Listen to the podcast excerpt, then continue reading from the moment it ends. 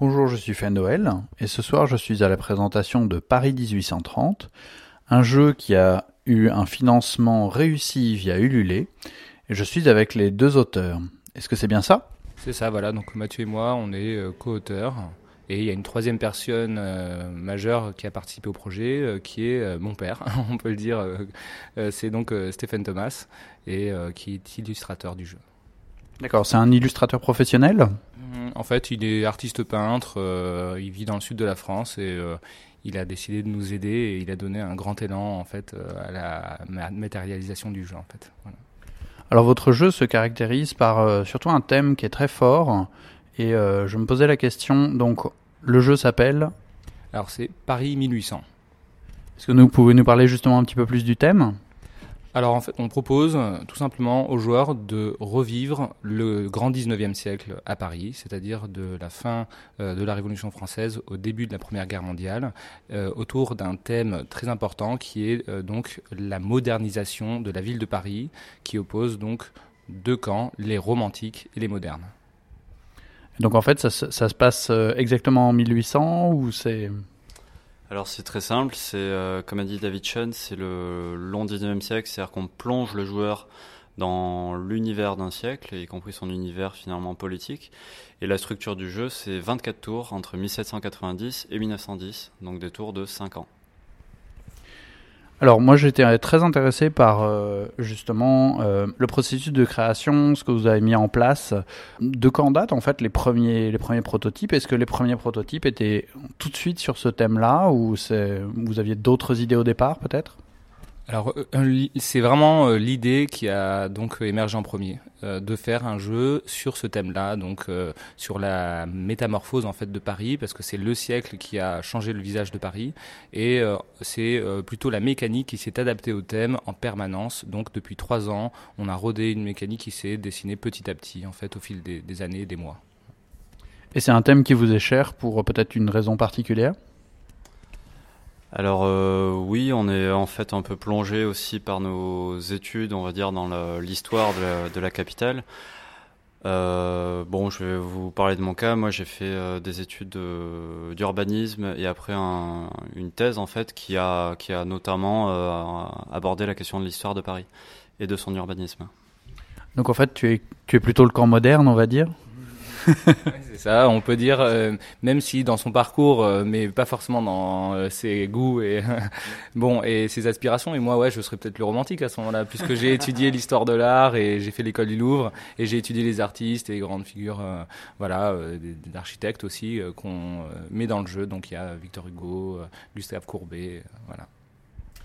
Alors, durant tout le processus que vous avez euh, de création, en fait, vous avez euh, donc tout d'abord mis en place euh, une page Facebook. Vous teniez au courant les gens au fur et à mesure. Vous avez aussi fait de la pub dans plusieurs revues, sites internet, sur TrickTrack notamment, sur le forum des, des nouveaux projets, c'est ça? Alors, on n'a pas vraiment fait de la pub, c'est-à-dire, enfin, la publicité dans le sens où on a communiqué autour de notre projet, tout simplement. Voilà, donc on a euh, effectivement créé une page, Facebook et on, s'est fait connaître en envoyant des mails hein, et en allant taper des portes et en se présentant dans des festivals. Et euh, c'est dans cette optique quand même qu'on euh, a voulu intégrer en fait le plus de gens possible pour qu'ils puissent participer, nous donner leur avis. Et c'est comme ça qu'on a testé le jeu et qu'on a ensuite fait un financement participatif. Alors le financement euh, participatif, on peut, euh, on peut en parler. Donc euh, il a eu lieu en février, le 22 février 2015 et il s'est achevé le 29 mars 2015 avec plus de 100%. En fait, vous étiez à quelque chose comme 130% avec 130, ouais à peu près, avec euh, quelque chose comme 187 contributeurs. Alors j'ai regardé un petit peu vos paliers et euh, je trouve assez rigolo d'avoir mis un palier à 15 euros avec un tirage au sort avec une chance sur deux. Euh. ça, je trouvais l'idée marrante. Est-ce que vous pouvez nous en parler? Est-ce que ça a marché? Alors euh, oui, ça a très bien marché. On a même mis notre, euh, on a fait ce tirage au sort sur les marches du Sacré-Cœur euh, avec un chapeau, où on a mis les 30 noms des, des, personnes. On a tiré 15 au sort et ces personnes-là font partie de celles qui vont recevoir leur boîte dans les prochains jours, si ce n'est déjà fait, parce qu'on a commencé l'envoi des boîtes. Et, et oui, l'idée nous est venue comme ça pour finalement ne pas forcer les gens à, enfin, enfin, comment dire, que les gens puissent tenter leur chance, ce qui est marrant pour un jeu. Voilà. Alors 187 contributeurs, ça correspond à peu près à combien de boîtes À peu près le même nombre de boîtes?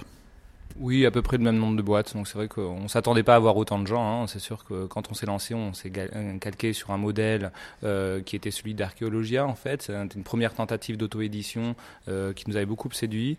Et on s'est dit allez, on le fait. Et puis si on n'y arrive pas, tant pis, on repensera notre modèle et nos ambitions. Et en fait, on a dépassé le score, ce qui était vraiment pour nous presque miraculeux. En fait, on s'y attendait pas, franchement. Voilà.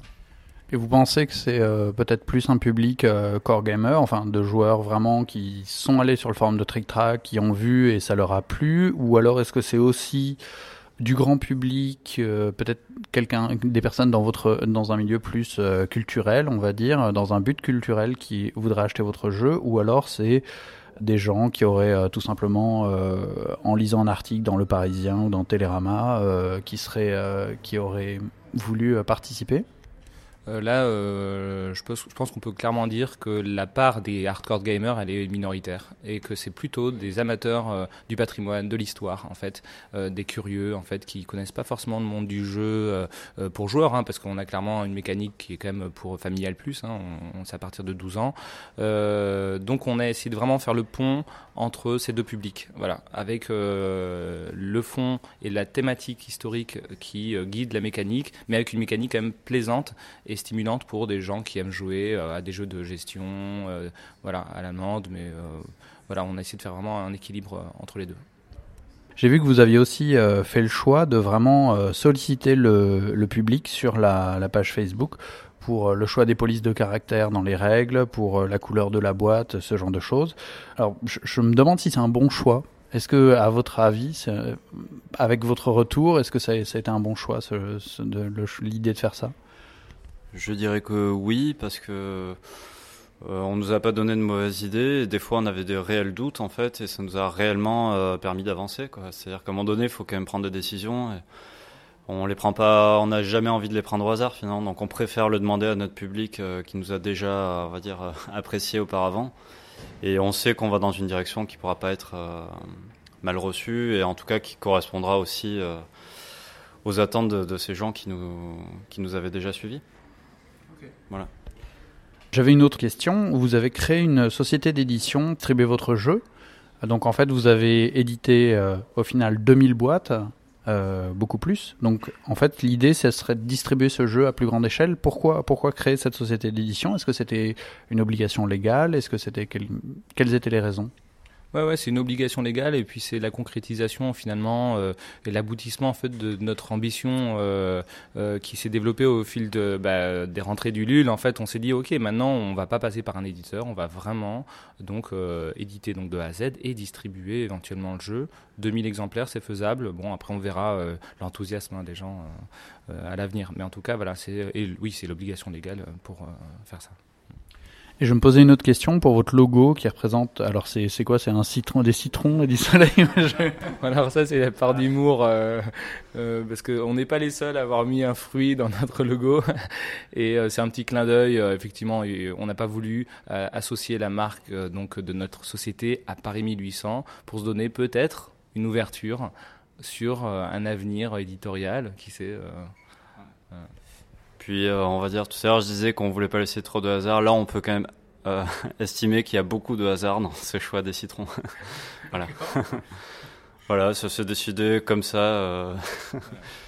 le citron parce que le nom de la société s'appelle Aestas et l'Aestas a une signification en latin que je laisse à vos auditeurs chercher dans un vieux dictionnaire poussiéreux.